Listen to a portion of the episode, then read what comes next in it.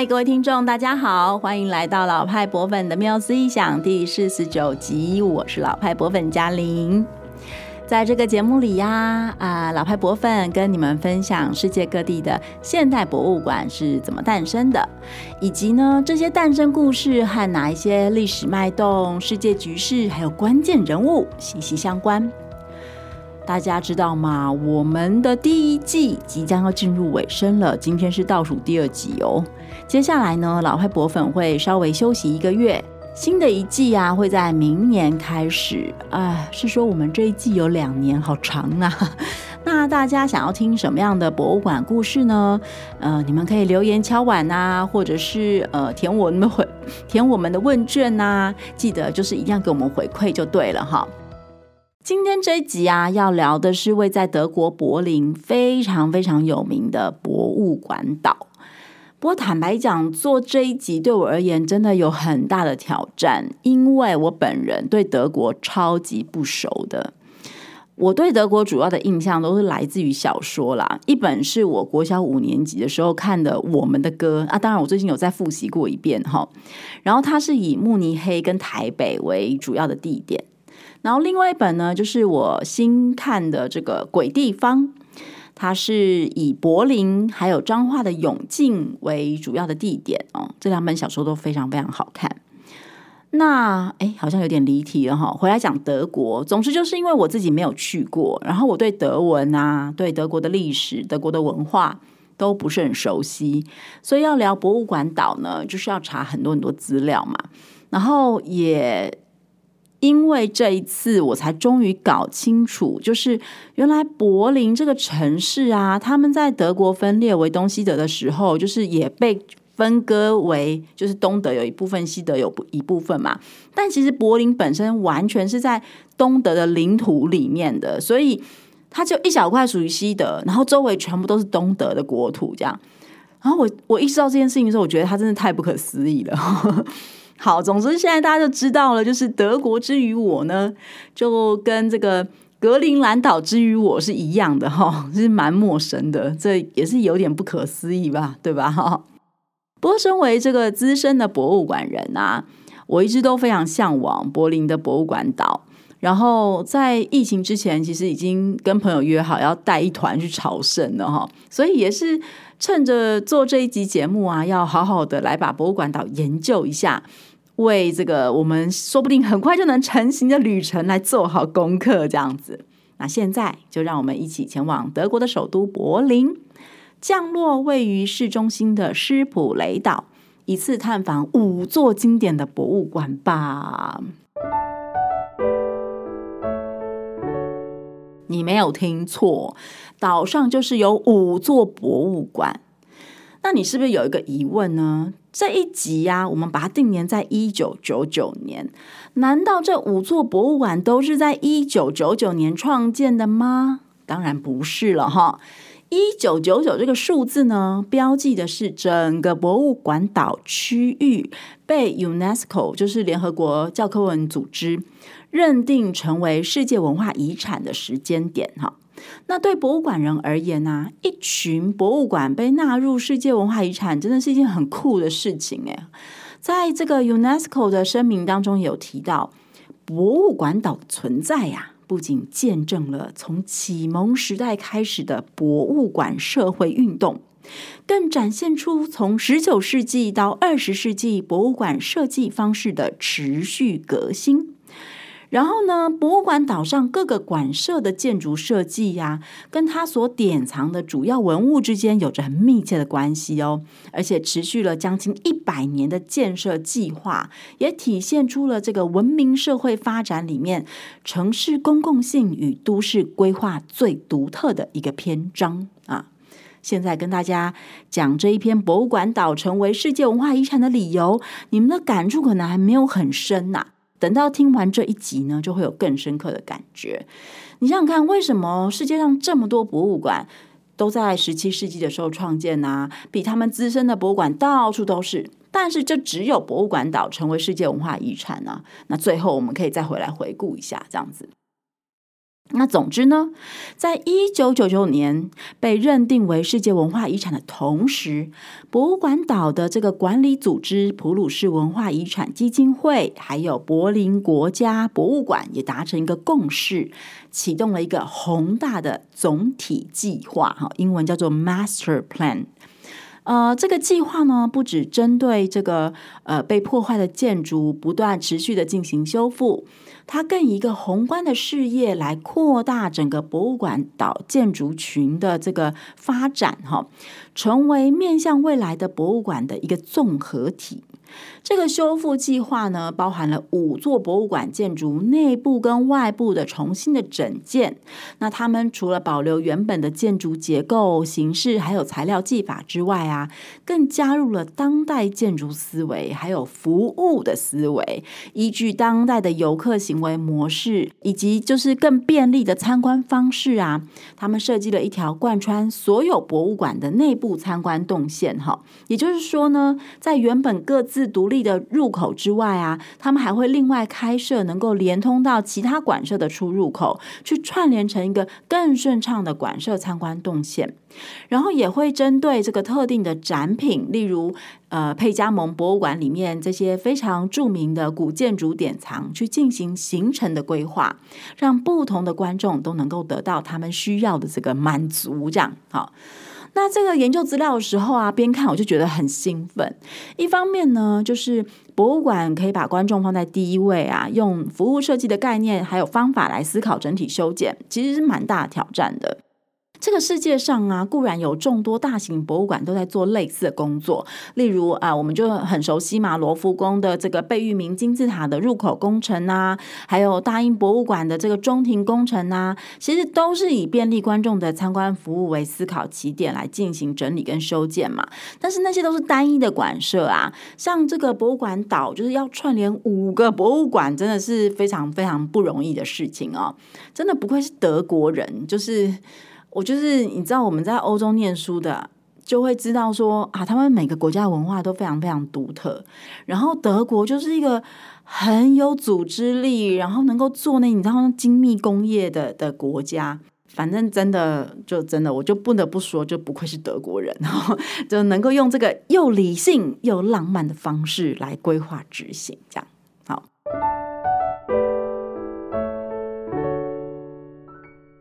那。听到这里啊，你是不是跟我一样就很想赶快飞到柏林去逛一逛？在飞去之前呢，我们就还是先来了解一下这五座博物馆是在什么时间点，然后因为呃什么原因分别诞生的啊。那这个岛啊，它本名叫做施普雷岛，因为它被施普雷河环绕。那它的形状算是比较狭长型，就是北边就是现在这个博物馆群啊坐落的位置啊，是地势比较低的沼泽地，所以这个区块一直都没有发展。那在岛的南边呢，因为地势比较高，所以它在十三世纪的时候就已经形成一个小城市了啊。那是一直到十七世纪，那当时的掌权者才开始利用岛的北侧建造这个王宫花园，然后一直到一七九七年，也就是十八世纪的末期。那个时候的普鲁士国王呢，才兴起了这个念头，就是哎呀，我们来施普雷岛的北侧盖一个博物馆吧，然后能够展出古代啊，还有新时代的艺术珍宝哈。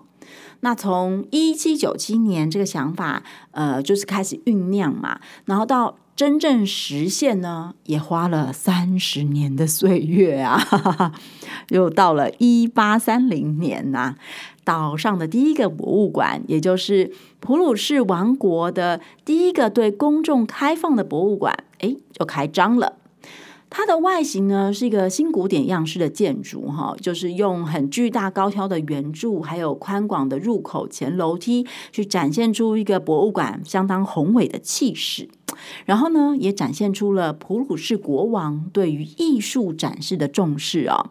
在当时啊，它完全就是一个新颖亮丽、有着崇高气质的这个艺术殿堂啦。那也是欧洲新古典建筑的重要代表案例之一。好。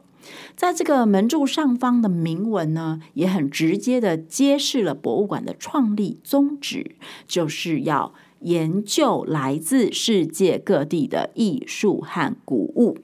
现在呢，我们称呼这座博物馆叫做阿尔特斯博物馆，或者是旧博物馆啊。其实是一个是音译，就是德文的那个旧，就是阿尔特斯的意思啊。然后一个是意译嘛，哈。那总之，它就是博物馆岛上最资深的大前辈，哈。然后二次世界大战的时候啊，这座建筑物就受到了很大的创伤，它几乎全部都烧毁了。不过，在一九五八年到一九六六年之间呢，东德政府啊，它进行了大规模的修复，然后在一九六六年的时候重新开幕了，作为东德当代艺术博物馆。那在两德统一之后啊，在博物馆岛整体的规划之下呢，它就恢复为以展出古典文物收藏为主的定位，然后新布置的这个希腊艺术展啊、罗马艺术的作品啊，还有伊特鲁亚里艺术的作品啊，都非常非常的精彩喽。那有旧就有新嘛，哈，所以在旧博物馆开放了二十九年之后的一八五九年，岛上的第二座博物馆建筑就又开放了，这样，现在我们叫它新博物馆。这个博物馆呢，是当时普鲁士国王呃腓特烈威廉四世设想的艺术与科学圣地的第一个空间哈。从一八四二年就开始规划，然后一八四三年动工，整整盖了十二年哦，一直到一八五五年完成。然后他又花了几年的时间去完备内部的展示空间，呃，中间有几次小规模的开放啦。当时呢，主要的典藏品有呃埃及博物馆和呃纸莎草的收藏品，以及这个史前史还有早期历史文物哦。那它的建筑外形是沿袭了这个旧博物馆的新古典主义风格、哦，也呼应着艺术与科学圣地的精神，去展现这个启蒙时代之后的人文主义与理性思维这样。那新博物馆在二战的时候啊，也是损毁很严重，而且它战后一直都没有被修复哦。东德政府还曾经很想要拆掉它，可能真的就是被炸弹破坏得太厉害了。不过到了呃，就还好，也一直没有拆掉啦。那到了一九八五年呢，就决定呃重建这个博物馆，然后又经过了很多年的筹划。就是到了二零零三年才正式的进行重建，然后二零零九年再一次的对外开放哦。那我们刚刚讲到都是 museum 嘛，哈，就是呃，主要是放历史文物啊，还有比较古老的艺术作品啊，哈。那这些东西都有了安放空间之后呢，这个普鲁士王国就需要一座美术馆哈，来处理这个当代，也就是十九世纪的艺术作品了。那那个时间点其实也是普鲁士王国逐渐转变为德意志帝国的一个时间点呐。然后呃，所以就在这个时候，这个国家一郎就诞生了。同样也是由这个腓特烈威廉四世主导的。那连建筑草图都是国王自己画的哟。然后经历了两位建筑师的设计跟建造，在一八七六年的时候正式对外开放。那这个美术馆就是国家一廊啊，它就真的是一座希腊神庙式的建筑了。它用很高的底座撑起了主建筑。嗯、我们现在进去的话要爬三层楼梯哈，大概我觉得那三层楼梯大概有个六七米高哈。才能够到达那个主入口。那它正面的山墙啊，还有巨大的罗马柱回廊啊，就是非常的宏伟又很有气势哦。那也很像是一种要去展现这个当时呢，要从普鲁士王国转变成德意志帝国过程中所出现这种爱国主义的那种感觉，有点像是一个爱国主义纪念碑的感觉哦。那这个山墙上面的铭文呢，就强调了这个国家艺廊的定位，就是致力于展现德国艺术。那我们可以想象嘛，它主要的典藏还有展示就是十九世纪的雕塑和绘画，而且一开始就是聚焦在德国这样子。呃，不过到一九零零年之后，它也逐渐纳入了这个法国的绘画，就成为一个具有国际视野的国家艺廊了啊。那这座博物馆呢，现在就称为旧国家艺廊。啊，那当然是因为后来就又有新的国家一郎被盖出来了嘛，哈。不过新的就没有在博物馆岛上，而且也是二战之后一九六八年才完成的新建筑，就不在我们今天的讨论范围里面啦。那旧国家一郎呢，他在二战期间也受到了很多呃破坏，不过它很快就再次开放了。馆内一楼的展厅呢，呃，大概是在一九四九年的时候，战争一结束就重新启用，然后一九五零年二楼也重新开放公众参观了。不过在呃一九九八到二零零一年这三年当中，曾经呃就全部关闭，然后就做重新就大规模的翻新啊。那我觉得也蛮有意思的是，就是。呃，刚刚不是提到说博物馆岛总体计划完成之后啊，就是有一个长廊可以串联所有的馆舍嘛？那个馆舍叫做考古长廊嘛，哈。不过这个长廊其实是不会通过这个旧国家一廊的。一方面应该是可能动线上面不太好做，然后另外一方面可能也因为里面的艺术品就太新了嘛，因为是十九世纪以后的德国艺术，它跟考古就没有什么关系哈。那呃，不过这栋建筑后来也有盖那个电梯啦，就是作为这个通用设计的入口这样子。呃，那如果现在我们去 Google 博物馆岛这四个字啊，不管是各种的影片或是照片啊，其实最引人注目的都是那个岛尖上面的那个博德博物馆哦，就是在那个就是在最北边那个尖尖的地方。那博德博物馆，我觉得它真的很美。它跟前面三个前辈蛮不一样的哦。它不是新古典主义，也不是那种呃希腊罗马式的那种神殿式的那种建筑哈，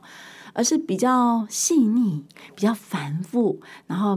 有点华丽的这个巴洛克复兴风格哈。然后它，因为它刚好在那个尖上嘛。所以它做的形状也是那个岛尖的形状，然后从一个角度看呢，有点像是这个昂然挺立的一个船头一样啊，因为它还上面还有圆顶。不过，呃，从就是你如果从湖呃河的另外对面看过去，它更像是一座嗯在湖边的城堡，这样又宏伟又温柔，风姿绰约。那博德呢，是这个博物馆的第一任馆长啊，建筑是由他设计的。这个人也是一个传奇人物啊。他刚进大学的时候是念法律的，然后后来呢就转向投入艺术领域。接下来他的生命的职业生涯都一直在博物馆、美术馆里面，也是影响德国博物馆界发展的重量级人物哦。那它有多重量呢？就是重量到这个博物馆的创立的时候，其实不是叫这个名字的，是一直到一九五六年要纪念博德，就把它改成博德博物馆啊。好，那博物馆最初创立的时候呢，是以收藏雕塑作品，还有拜占庭文化的文物，还有钱币的收藏为主的。然后在东德时期呢，曾经广纳更多种类的典藏品。不过现在又回到最初了哈，就让博物馆的定位更鲜明清晰。而且呃，因为当时博物馆在建造的时候就已经决定它要典藏拜占庭文物，所以它其实里面的这个装潢啊，哦，就是在这个博德馆长的这个主导之下，它里面装潢其实会呃很有有一些就是有阿拉伯的风格这样子，有一些有意大利的风格，就是它是搭配它要典藏的文物去设计那个装潢的。这也是为什么博物馆岛会被呃列任是世界遗产很重要的原因之一哦，就是它的博物馆内部的装潢其实都是在呃配合它要典藏文物去做设计的这样子。呃，那这一栋博德博物馆呢，在二战时期也有受到破坏，不过也是一样很快就进行修复了，而且在一九五一年就开放参观喽。然后博物馆在一九九七年的时候就再一次启动了这个全面翻修计划，也就是有关闭。然后到二零零六年的时候又重新开放。哦，终于我们要来到第五个博物馆了。它最年轻啊，但是也最有名，然后也是观光人潮最汹涌的地方，就是佩加蒙博物馆。它之所以会那么有名呢，是因为啊，德国人非常大气的把整个佩加蒙祭坛都放到了博物馆里面哦。这个祭坛呢，原本是在小亚细亚的佩加蒙古城，就是位在现在土耳其的贝加尔马的呃城市这个地方。那呃，德国考古队啊，就挖掘到祭坛之后，就整个搬到柏林。我想，虽然它叫祭坛，它可不是一张小桌子，它是宽三十五点六四米，深三十三点四米，而且高度将近十米的这个宏大的建筑。你能够想象当初是怎么搬动的吗？真的非常非常疯狂哦。那不只是祭坛啊，博物馆中还有很多其他的这个巨型建筑的典藏品，大部分都是从小亚细亚还有两河流域来的。那这也是佩加蒙博物馆设立的主要原因哦，因为呃，当时啊，就是呃，德意志帝国啊，在呃两河流域或者小亚细亚这个地区，就是有有呃。呃，监督做很多考古挖掘的工作嘛，那这些大量出土的艺术品跟古文物啊都没有地方放哦。那除了这个盖博德博物馆的时候，可能有放了一些啊，可是嗯，大概空间也不太够，然后再加上其他已经存在的博物馆，就是没有办法，不适合去放进这些地方挖出来的东西哦，所以。也是这个博德先生，哈，就是呃博德博物馆的馆长，他在担任博德博物馆馆长的时候，提出了这个建议，就是应该要加盖一个新的博物馆来放哦。那呃，所以佩加蒙就这样诞生了。然后呃，它里面就是大部分就是来自这种古巴比伦啊、乌鲁克、阿苏尔、米利都、诶普里埃内等地区的这个考古文物这样。然后它诞生的时间是一九三零年。那呃，因为它在诞生以前就知道要放这些巨大的建筑，所以它整个建筑体也。是依据他要放的文物来来规划的啊，然后所以这个博物馆岛上面呃最年轻的后辈呢，其实也占地面积也最大，然后也吸引最多的游客。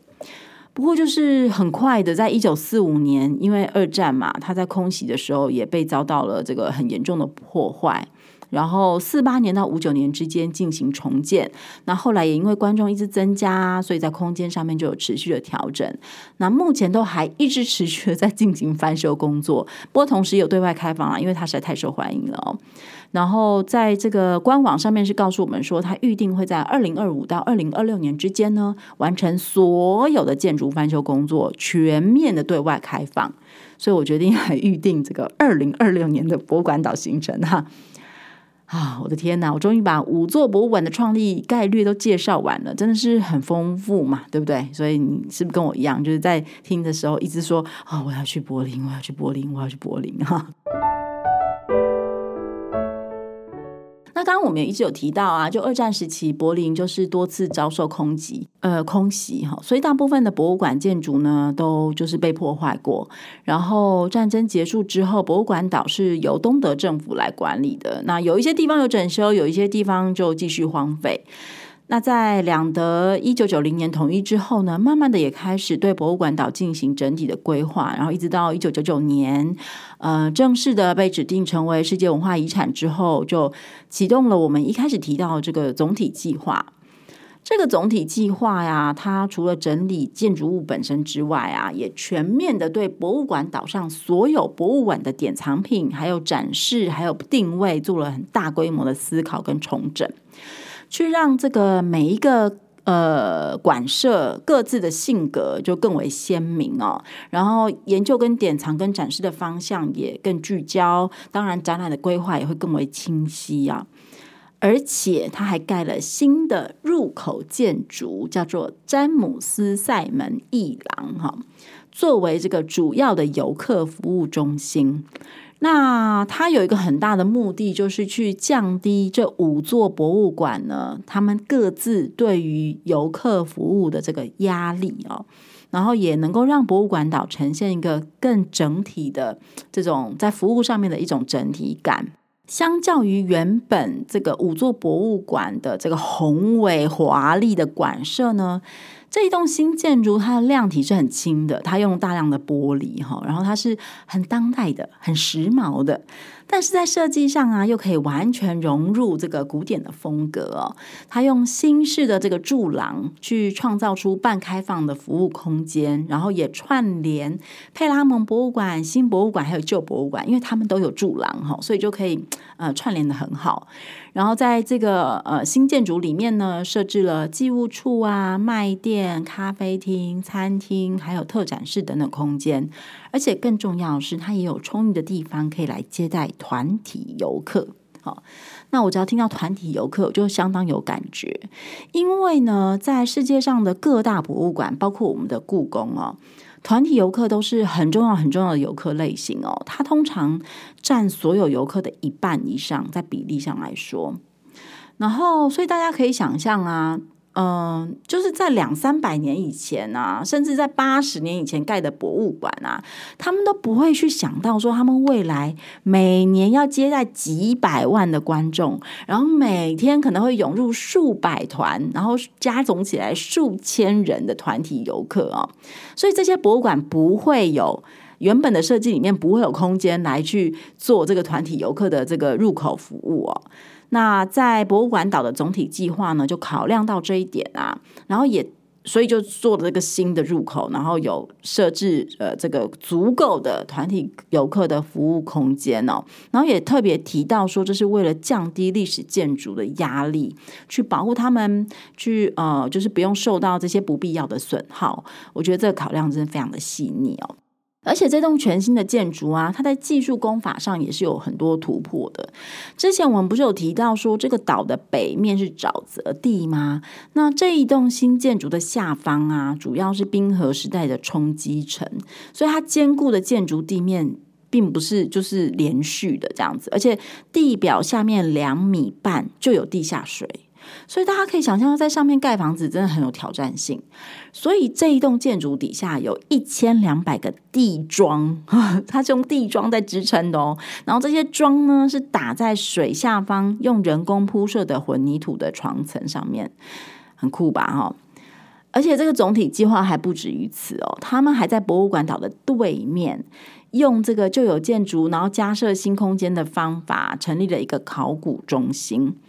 这个考古中心里面呢，有典藏库、有研究修复的空间呐、啊，还有档案馆和考古图书馆。它最主要的目的是让博物馆岛上的这些馆舍能够释放出更多的空间来进行展览和观众服务。然后研究啊、学术啊这些行政的比较幕后的博物馆工作，就把它移到考古中心。这个考古中心离这个德国的洪堡大学图书馆也很近，可以说是串联了大学还有博物馆，作为艺术与科学的相遇之处啊。